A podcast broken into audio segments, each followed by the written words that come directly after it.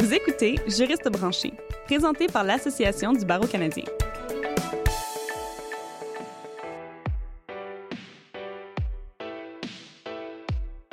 Bonjour et bienvenue à Juriste branché. Je suis votre animatrice, Catherine Provost. Aujourd'hui, nous allons parler à pas moins de trois invités du PIGE, le programme international des jeunes juristes de l'ABC. Soutenu financièrement par Affaires mondiales Canada, le programme permet aux jeunes diplômés de faire un stage à l'étranger auprès d'organisations juridiques. Tout le monde y gagne. Les jeunes juristes gagnent une expérience incomparable et les organisations où ils effectuent leur stage bénéficient de leur soutien dans le domaine de la réforme du droit, de l'accès à la justice et des droits de la personne. Les trois invités d'aujourd'hui, Juliette Tétro-Provencher, présentement en Serbie, Gabriel Marocco, à Madagascar, et Marie-Laure Tapp, une alumna du programme, nous éclairons sur les différentes étapes du programme, notamment l'avant, le pendant et l'après. Pour lancer l'entrevue, j'ai le plaisir de parler à Gabriel, qui a obtenu son baccalauréat de l'Université de Montréal en avril 2018. Il fait présentement son stage chez Transparency International Initiative Madagascar, une organisation qui œuvre dans le domaine de la lutte contre la corruption et la promotion de la transparence. À son retour, il planifie passer le barreau du Québec. Gabriel, bienvenue à Juriste branché. Merci. Bonjour à tous. Gabriel, comment as-tu entendu parler du programme international des jeunes juristes de l'ABC? En fait, euh, je l'ai vu euh, passer dans l'infolette de mon université. Euh, on a un centre de développement professionnel à l'Université de Montréal et bon, j'ai vu ça passer et je me suis dit que c'est une opportunité assez incroyable que je ne devais pas laisser passer. Puis, est-ce que tu avais consulté d'autres collègues ou des juristes avant de déposer ta candidature? Euh, en fait, j'avais consulté euh, la dame du Centre de développement professionnel elle-même, qui est une personne euh, incroyable d'ailleurs, qui m'a permis de trouver plein d'opportunités, incluant celle-ci, et que si jamais elle entend ce podcast, que j'aimerais remercier. Donc, elle m'avait fortement conseillé et elle connaissait un peu le programme. Et puis, est-ce que tu as réussi à trouver des gens qui avaient fait le programme auparavant pour parler un peu de leur expérience? Euh, je dirais que je n'avais pas vraiment chercher à contacter euh, d'autres personnes. Je crois que l'information que j'avais trouvée euh, avait suffi à me convaincre que c'était une opportunité intéressante pour moi. Euh, mais au fil du projet, évidemment, on avait été mis en contact avec des gens, en fait, au fil du projet, avant de partir, quand on avait eu la formation, on avait été mis en contact avec des gens qui, soit qui avaient vécu dans le pays, puisque on, je dis on, c'est qu'on est deux à Madagascar ensemble, et euh, on est les premiers, en fait, à faire le programme à Madagascar. Donc, c'était plus difficile pour nous d'avoir des gens qui avaient déjà fait exactement le même programme. Donc, on avait été plutôt mis en contact avec des, gens qui avaient vécu à Madagascar. Donc, tu as, un peu sauté dans le vide avant de faire le programme. oui, exactement. Surtout euh, au niveau du pays, en fait, j'avais pas beaucoup entendu parler de Madagascar. Au Canada, c'est un pays duquel on entend peu parler. Euh, une destination qui est, qui est peu prisée par les Canadiens, comme on a découvert. Euh, alors oui, vraiment, c'était un saut dans le vide euh, complet. Puis, est-ce que c'est toi qui avais choisi euh, la région où tu voulais aller? Est-ce que tu avais des attentes pour le jumelage? en fait, on donnait cinq choix au programme. dans mes choix, j'avais mis Madagascar. Est-ce que j'avais des attentes? Ben, je voulais être placé dans un endroit où on parlait français. j'avais travaillé en anglais depuis un bout de temps. je me disais que ce serait bien de, me remettre à travailler en français niveau attente, je savais que j'allais être dépaysé euh, et c'était un peu un, désir de ma part euh, de me retrouver dans un endroit qui allait faire changer un peu mes environs. Donc, si on prend un petit peu de recul, c'est toi qui avais suggéré cinq pays ou c'est euh, le programme qui t'a suggéré cinq pays, je veux dire?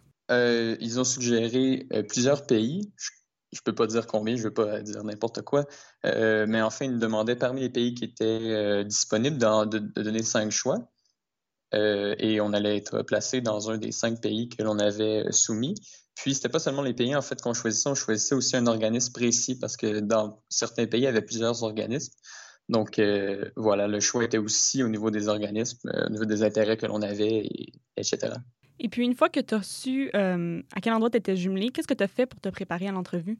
En fait, j'en ai, appris un peu plus sur l'organisation elle-même l'Association du barreau canadien que je ne connaissais pas beaucoup auparavant, déjà, euh, sur le programme lui-même, euh, le, euh, les fonds d'affaires globales Canada qui finançaient le, programme. Puis, en fait, on ne savait pas encore au moment de l'entrevue où on allait, allait être placé. Donc, je n'avais pas pu encore me concentrer sur un pays en particulier, mais j'avais vu un peu ce que les, candidats d'autres années avait fait, puis je m'étais préparé en conséquence, sachant que ça allait toucher le droit international, les droits humains et autres domaines de droit connexes. Et, où avais-tu trouvé cette information? Tu dis que tu savais qu'est-ce que les, les, stagiaires auparavant avaient fait. Est-ce que tu avais trouvé ça en ligne ou c'est l'ABC qui te l'a fourni? Exact. J'avais trouvé en ligne euh, sur euh, le site web euh, du projet, en fait, qui est sur le site web de l'Association du barreau canadien. On a des témoignages et aussi l'endroit où les gens ont été postés auparavant. Donc, ça permettait d'avoir déjà une idée de, ce qui s'y passait et aussi d'avoir un peu un, feedback des gens qui avaient déjà fait le programme et de voir que vraiment, c'était à peu près unanime que c'était une expérience à ne pas manquer. Donc, toutes les ressources sont là pour bien se préparer aux entrevues et euh, au, processus de sélection. J'avais pas un, stress énorme de, l'inconnu en, arrivant à, l'entrevue et je crois que les gens étaient accessibles aussi euh, au niveau de l'Association du barreau canadien. avant l'entrevue, euh, il y avait possibilité de discuter, de savoir un peu à quoi s'attendre. On avait déjà eu des, échanges de courriels et il n'y a vraiment pas un, niveau de stress très élevé avant l'entrevue à ce niveau-là. Super. Donc, as fait ton entrevue, on t'a jumelé à un pays. Une fois accepté, comment s'est passée la préparation au départ? Ben déjà, euh, d'apprendre que, que j'allais à Madagascar, c'était déjà quelque chose qui, demandait une certaine préparation. Euh, parce que, comme j'ai dit, je connaissais pas beaucoup le pays. En fait, euh, presque pas. Je savais où c'était. Je savais que c'était une des, plus grandes îles du monde, mais sinon, je connaissais pas le langage local. Je savais qu'on parlait français, mais évidemment, il y a d'autres langues qui sont parlées en majorité. Euh, je connaissais pas la religion, par exemple. Euh, je connaissais pas les villes principales. donc, euh, bon, la première chose à faire, c'était vraiment de se renseigner sur le pays, tant au niveau, par exemple, politique, juridique, social, culturel. donc, c'est la première étape de ma préparation. ensuite, il fallait penser à tout ce qui était, bon, les, les, les de voyage, les vaccins, la médication. ensuite, il y avait le visa qui est euh, un défi, euh, je ne sais pas pour les autres pays, mais Madagascar, c'est un défi d'obtenir le visa. Et ça, ce fut euh, une étape assez difficile de la préparation. Ensuite, il y avait la préparation de ma famille au fait que je parte durant six mois, particulièrement mon petit frère qui trouvait très difficile mon départ. Et, et bien moi-même, je devais me préparer parce que euh, je ne crois pas que je l'ai dit, mais c'était la première fois que je, que je pars aussi longtemps. Et en fait, c'était la, la, première fois que je quittais pour l'hémisphère sud. Donc, c'était déjà, euh, je devais me préparer euh, psychologiquement et, et, tout. Oui, tu as vraiment pris une région où tu aurais un choc culturel assez, assez fort. En effet. Est-ce que c'est ça que tu recherchais? je recherchais définitivement à, sortir de ma, ma, zone de confort. Euh, est-ce que je cherchais un choc culturel en particulier? Pas nécessairement, mais euh, je voulais un peu tester mes capacités d'adaptation, euh, voir comment, comment j'allais réagir en fait dans un autre environnement de travail où il peut y avoir des défis complètement différents de ceux qu'on a au Canada et particulièrement dans le milieu où je travaillais au Canada. Et puis, tu dis que, que ton petit frère, il y avait beaucoup de craintes au fait que tu partais six mois. Est-ce que toi, tu en avais? Est-ce que tu avais des doutes ou des questions, des inquiétudes? oui, oui, j'en avais, avais beaucoup. En fait, euh, au moment où je suis parti, au moment où j'allais partir, peut-être deux jours avant, euh, j'ai eu euh, une espèce de, réalisation que, je partais réellement six mois à Madagascar. Et tout d'un coup, toutes les questions, on dirait que, parce que auparavant, je n'avais pas trop réalisé qu'est-ce que j'étais en train de faire, on dirait, je sais pas. Et à ce moment-là, deux jours avant, je me suis dit, bon, là, là, ça arrive, je pars.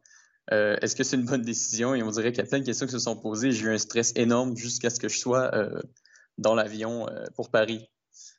Et puis qu'est-ce que tu as fait pour surmonter ce, petit élan de panique?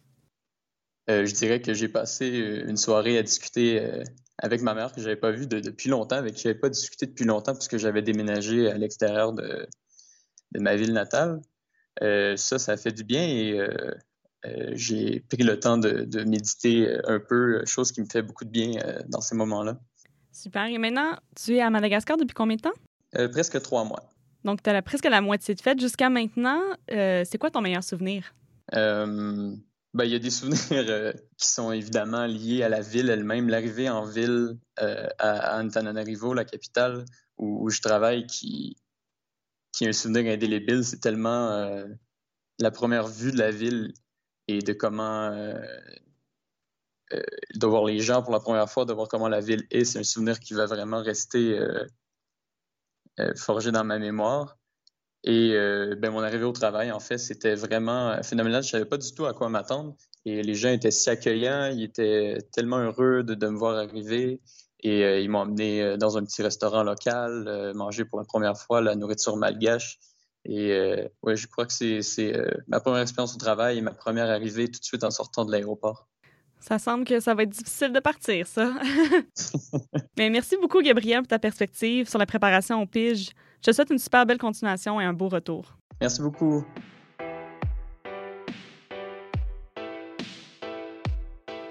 Notre deuxième invitée, Julia Tétrault-Provencher, est diplômée de l'Université Laval, a été reçue au barreau du Québec en septembre 2018. Elle effectue présentement son stage au Lawyers Committee for Human Rights, situé à Belgrade, en Serbie. À son retour, elle compte perfectionner son espagnol, travailler comme assistante de recherche en droit canadien et possiblement participer à deux autres programmes internationaux en droit. En septembre, Julia débutera une maîtrise en droit international humanitaire et droits humains à l'Université de Leiden aux Pays-Bas ou à l'Académie de Genève en Suisse. Julia, bienvenue à Juriste branché. Merci beaucoup. Donc, allons directement au vif du sujet. Euh, quand tu es arrivée sur place, ta première journée au boulot, quelles ont été tes impressions? Mais d'abord, moi, j'étais vraiment prête. Euh, je, m'étais habillée euh, vraiment comme je revenais d'un stage que j'avais fait à l'ONU à New York. Donc, j'étais un peu encore en mode plus veston et tout. Puis, donc là, quand je suis arrivée, c'était dans une, ONG à Belgrade. Puis tout le monde était vraiment beaucoup plus relax. déjà, dans l'ambiance, déjà, je voyais clasher avec euh, ce dont je m'attendais. Donc, euh, tout le monde était Oh, veux-tu un thé? OK. Là, tout le monde était super sympathique, était vraiment content de me rencontrer, tout ça. Donc, déjà, ça, c'était vraiment plus l'ambiance ONG qui était différente de ce que je pensais. Puis aussi, ben, ça a été la langue. vraiment, là, c'est la première fois que j'étais entourée, ça parle serbe, en fait, tout le monde parle serbe, puis je ne parle pas serbe. Donc, euh, ça a été vraiment la première journée, ben, la première semaine même, je dirais, ça a été euh, c'est quand même spécial d'être dans un environnement où euh, il, s'adresse à moi en, anglais, évidemment, mais tout le monde autour, ça rit, ça parle, puis c'est serbe. Donc là, je m'étais dit, OK, je dois prendre des cours. Ça a été mes premières impressions. OK, donc déjà après une semaine, tu prenais des cours de serbe? Euh, oui, en fait, je me suis inscrite euh, pour euh, commencer en novembre. Je suis arrivée le 15 octobre. Donc, deux semaines, je n'en avais pas. Puis, 1er novembre, j'ai commencé à prendre des cours. Ouais. Donc, c'est une des stratégies. Est-ce que tu as pris d'autres stratégies ou des trucs pour t'acclimater à ton environnement? je dirais, bon, les cours, ça a vraiment été ça. Sinon, la première semaine, ben, en fait, moi, j'ai eu la chance d'être avec une collègue en Serbie qui était aussi avec le CBA. Puis, euh, on s'est dit, bon, on va essayer de rencontrer vraiment des locals, des, gens qui habitent à Belgrade. Donc, la première semaine, euh, on a écrit sur un groupe Facebook, on a dit bonjour, on est deux Canadiennes, on est arrivés ici, euh, on aimerait ça, on est là pour six mois, on est avocate, on aimerait ça découvrir la ville.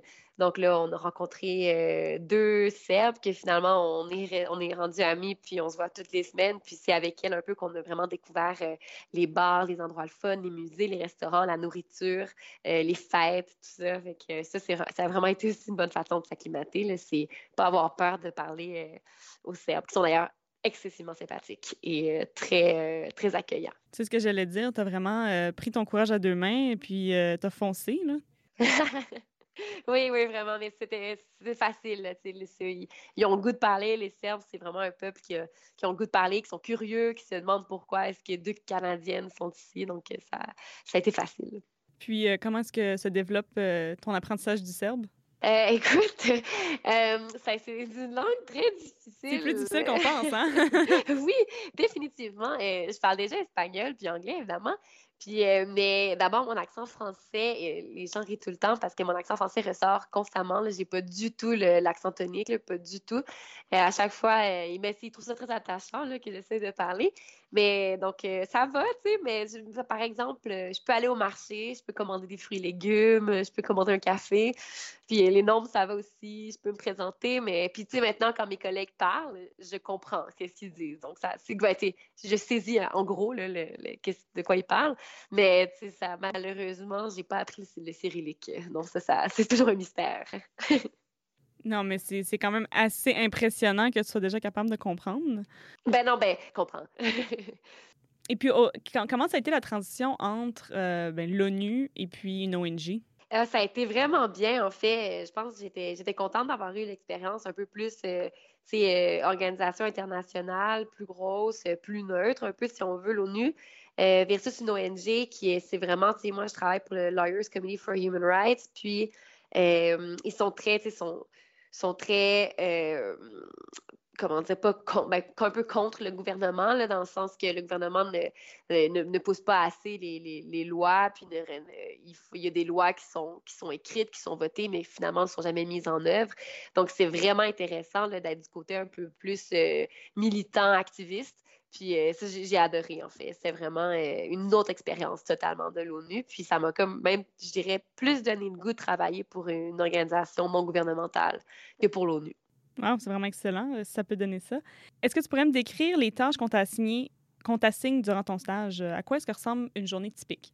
Euh, oui, donc une journée typique, euh, bon, alors j'arrive, euh, on se parle beaucoup, les lycéens se parler, donc on parle.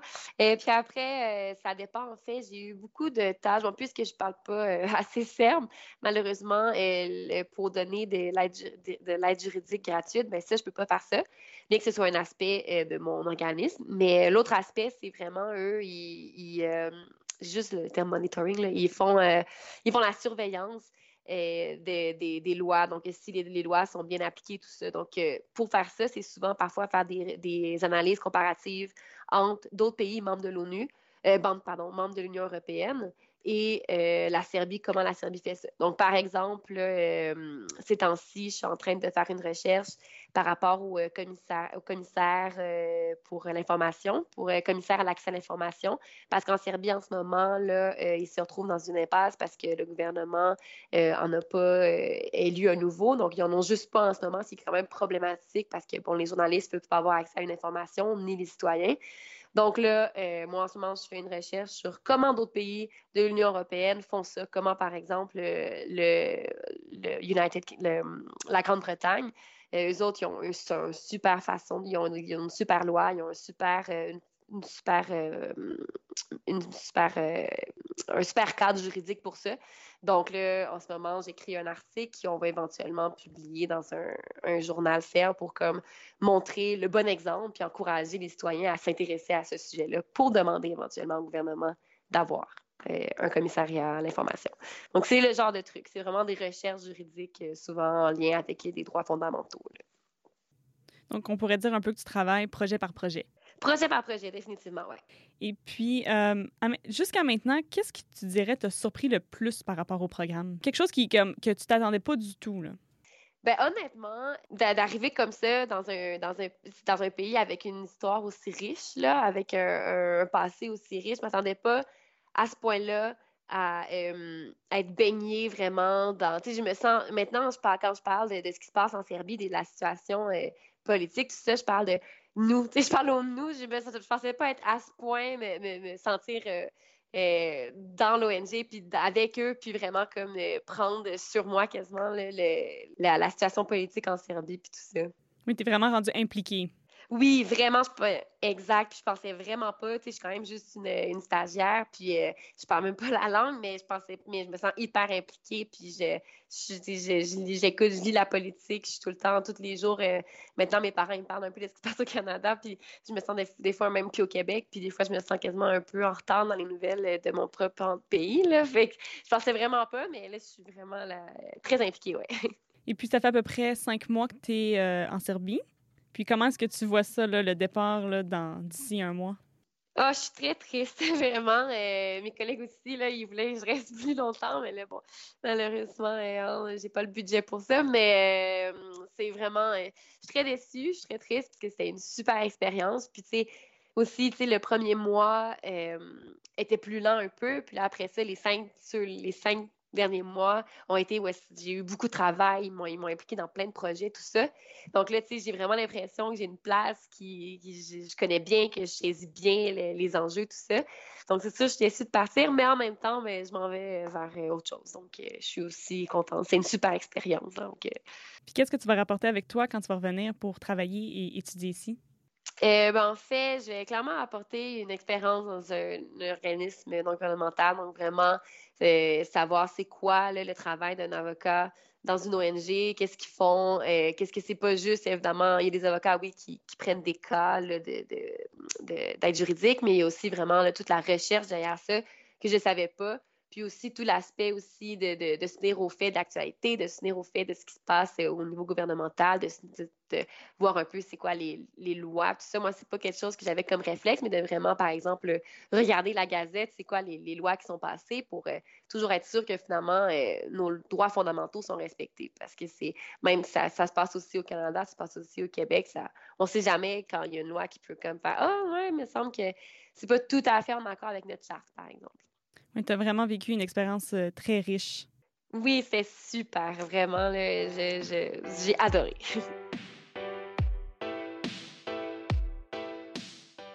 Pour terminer cet épisode, nous rejoignons d'Halifax Marie-Laure Tapp, alumna du PIGE, deux fois diplômée de l'Université McGill et candidate à la maîtrise en droit international à l'Université Laval. Récemment, elle a complété un stage à Katmandou, au Népal, auprès du International Institute for Democracy and Electoral Assistance. Elle travaille présentement pour la Croix-Rouge canadienne en tant que coordonnatrice régionale du droit international humanitaire. Marie-Laure, bienvenue à Juriste branché. Merci. Donc, j'aimerais qu'on parle un peu euh, de votre expérience de retour de stage. Donc, comment est-ce que vous avez trouvé le retour de votre stage? Bien, c'est certain, comme sûrement plusieurs vous le diront, que euh, c'est bien qu'on est content de revoir bon, la famille, les amis. Euh, euh, c'est toujours un peu triste de, de, revenir, de quitter le, ben, pour moi, dans mon cas, de quitter le Népal, que j'avais déjà visité brièvement avant mon stage mais que, euh, mais bon, j'étais, j'étais retournée, je l'avais mis en premier choix là, dans, euh, dans mes choix de stage. Donc, euh, ouais, c'est un pays que, que j'aimais beaucoup. Puis, bien entendu, on s'attache aux collègues, oui, voilà, à la situation générale. Donc, c'était un peu triste dans ce sens-là. Puis bon, il faut se remettre un peu dans la réalité, préparer la maîtrise, moi que je, que je débutais l'automne d'après, trouver un boulot à temps partiel ou en tout cas on espère plus qu'à temps partiel en attendant que justement la maîtrise commence. Donc, euh, ben voilà. Mais au moins, dans mon cas, c'était quelque chose que j'avais fait à plusieurs reprises. Euh, euh, disons un peu faire face au choc du retour, se trouver un emploi, etc., se remettre dans la vie au Canada. Donc, ça n'a pas été trop un gros choc, mais c'est sûr que c'est toujours un petit choc quand même. Est-ce que vous aviez un peu préparé justement votre retour? Vous le saviez que ça s'en venait? Est-ce que vous aviez commencé quelques semaines avant? Euh, un peu, oui. J'avais justement, je crois, commencé à chercher un emploi. Euh, si j'avais pu rester au Népal, je, l'aurais fait, mais c'est sûr que, bon, pour des raisons financières, bien entendu, des fois, c'est pas toujours possible, mais où j'avais commencé à le préparer. Je sais que ça s'en venait. Puis, j'avais été en contact aussi avec des gens à l'Université Laval, où, euh, où j'ai fait ma maîtrise, bon, pour des contrats ou même pour une, école d'été pour laquelle j'ai postulé, etc. Donc, je m'étais remise dans le bain quelques semaines auparavant. Et puis, quel souvenir est-ce que tu gardes de ton expérience? Euh, ben, super positif, c'est certain. Bon, c'est bien entendu, c'est pas toujours facile que ça soit logistiquement travaillé euh, dans un pays en voie de développement, euh, que ce soit l'Internet ou les choses qui vont lentement, ou les visas, ou les ci, ou les ça. Une belle camaraderie euh, que, que j'avais euh, avec mes collègues. On mangeait tout le temps nos lunchs ensemble. On avait on des lunchs préparés sur place. Fait que ça, c'est toujours bien. J'étais très contente je, suis encore très contente et je l'étais d'en avoir appris plus sur le Népal, euh, plus sur son disons, contexte sociopolitique. Encore là, ben, c'est une jeune démocratie, elle grandit, bon, elle s'enfarge un peu de, de, temps en temps, mais c'est beau quand même de voir ça aller. Puis je continue à suivre euh, ce qui se passe là-bas. Euh, oui, de très bons souvenirs en général, puis ça me manque encore beaucoup le Népal, même Katmandou, qui est même une ville, oui, un peu poussiéreuse et, chaotique parfois. Euh. Pour y avoir été moi-même, je vous dis oui, en effet, très poussiéreuse. c'est ça, mais euh, en, en l'ayant exploré là, quand même pas mal en six mois, euh, on voit rapidement qu'il y a une super vie culturelle, d'excellents restaurants. moi, je, je, suis une grande coureuse, donc j'avais joué un groupe de courses là-bas, j'avais participé à des courses de euh, course en sentier, voilà, euh, là-bas. Euh, donc, on va dans les petites communautés. Il y avait beaucoup de coureurs népalais. Fait que c'est vraiment génial de partager ça avec eux aussi, cet amour de, la course en sentier. Donc, bon, parce que Katmandou étant dans une vallée, oui, elle est très polluée à cause de ça, parce que tout s'accumule, mais le fait qu'elle soit dans une vallée fait en sorte que tout autour, mais c'est des collines, des petites montagnes et tout. Donc, pour, une creuse en vraiment, c'est vraiment génial. Donc, oui, beaucoup de souvenirs positifs. Puis, est-ce que tu as gardé contact avec tes anciens collègues? Euh, oui, euh, ben, surprenamment, pas surprenamment, euh, surprenamment en raison de la distance, mais bien entendu, à cause des réseaux sociaux, c'est plus facile de, se, de, de garder contact, que ce soit pour les anniversaires, de voir un peu, souvent les anniversaires justement qui sont célébrés au bureau, de voir les sorties qu'ils font avec leur famille etc., etc., de, se demander des nouvelles, de, de se souhaiter, de s'envoyer des souhaits aux différentes fêtes.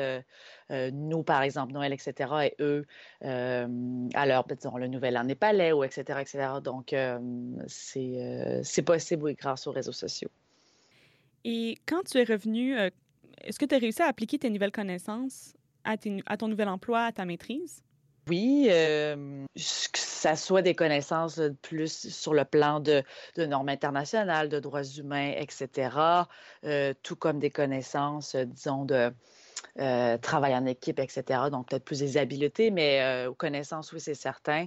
Puis, euh, même si, disons, mon travail ne portait pas à 100 sur, ça, euh, comme je l'ai mentionné brièvement précédemment, je, m'intéressais beaucoup aux questions aussi de justice transitionnelle au Népal parce que j'y avais travaillé au Mali auparavant avec Avocats sans frontières. Donc, j'ai aussi continué à suivre ça après le Népal. Je l'avais suivi pendant que j'étais. Donc, c'est toujours des questions qui reviennent beaucoup, bon, dans une maîtrise en droit international, bien entendu, parce qu'on parle de conflit euh, et, bon, toute la question du après le conflit, que se passe-t-il, etc. Même le droit pénal international ou même euh, les poursuites là, pour euh, crimes de guerre, crimes contre l'humanité, etc., qui se font sur le plan national, ben bon, ça fait partie, tout ça, de, la justice transitionnelle. Donc, oui, c'est resté très, très pertinent là, pour mes études après.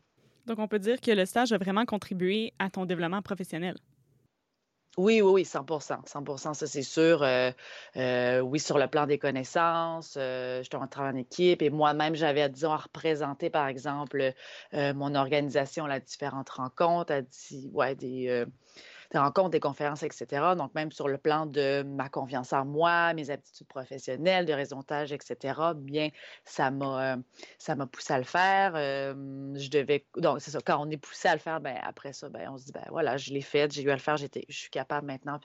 Ça donne beaucoup confiance en, en soi sur ce plan-là. Je travaillais avec une équipe d'avocats également là-bas, donc c'est beaucoup de coordination et de gens très occupés. Donc, c'est toujours euh, apprendre comment, comment gérer ça aussi. Et je le fais là, euh, dans le cadre de mon présent emploi, du réseautage, des rencontres là, où je suis la seule représentante, disons, de mon organisation ou de la gestion euh, d'équipe et de, de, communication avec des gens très occupés, etc. Donc, ça a été, oui, très utile, absolument. Et puis, vous étiez déjà là à Katmandou, vous aviez déjà voyagé dans le monde, mais qu'est-ce qui vous avait surpris le plus par rapport au programme? Du, le programme du PIGE, en fait? Wow, bonne question. Euh, ben, c'était bien d'être euh, d'être intégré euh, à, une, équipe qui était, bon, il y avait notre, euh, disons, la chef de mission là-bas qui était canadienne, qui avait travaillé aussi pas mal avec l'ABC par le passé. Euh, bon, moi, on était deux participantes là, dans la même organisation, donc c'était bien d'avoir une équipe, disons, mixte, parce qu'il y avait tous nos collègues népalais et il y avait nous également. le, disons, la variété des dossiers sur lesquels j'ai travaillé, que ce soit du droit constitutionnel national népalais, autant que sur euh, euh, des normes de droit international, des droits humains. Euh, j'ai travaillé sur les droits des femmes, les droits des peuples autochtones, dans les instruments internationaux, etc. Donc, c'était très varié, disons, comme comme mandat. on avait eu, je crois, un peu avant de partir, une idée un peu de, la répartition des mandats qu'on avait, de ce qu'on, attendait de nous. Bon, c'est sûr que ça, ça varie toujours un peu, mais euh, dans ce sens-là, j'étais agréablement surprise de pouvoir faire, euh, euh, disons, presque moitié-moitié du droit national et du droit international. Et si c'était à refaire, le programme du PIGE, qu'est-ce que tu ferais différent? mais c'est certain qu'on peut toujours être plus préparé sur le plan de la recherche. On peut toujours plus faire de recherches, plus informer, etc. Ça, comme je mentionnais, le, Népal est une jeune démocratie. Euh, son, disons, système politique, ses partis politiques sont euh, euh, instables, si on peut dire, dans un certain sens, où il y a beaucoup de, coalitions, de fusions de partis, de changements d'allégeance et de, ci et de ça. Donc, je me suis informée, mais on aurait, j'aurais plus, plus, j'aurais pardon, plus m'informer pour essayer de plus comprendre justement les, les euh, subtilités euh, du système politique des partis, etc. Puis, euh, j'aurais pu également être plus disciplinée avec mon népalais. J'avais apporté un petit, un petit livre pour l'apprendre, mais bon, comme peut-être d'autres vous diront, la langue aussi, c'est toujours quelque chose pour lequel on souhaite être plus discipliné. Mais c'est vraiment difficile le népalais. Oui, c'est pas, euh, oui, oui. c'est pas comme apprendre l'espagnol pour nous. Là. Euh, merci beaucoup, Marie-Laure, pour cette belle perspective. Ben, de rien.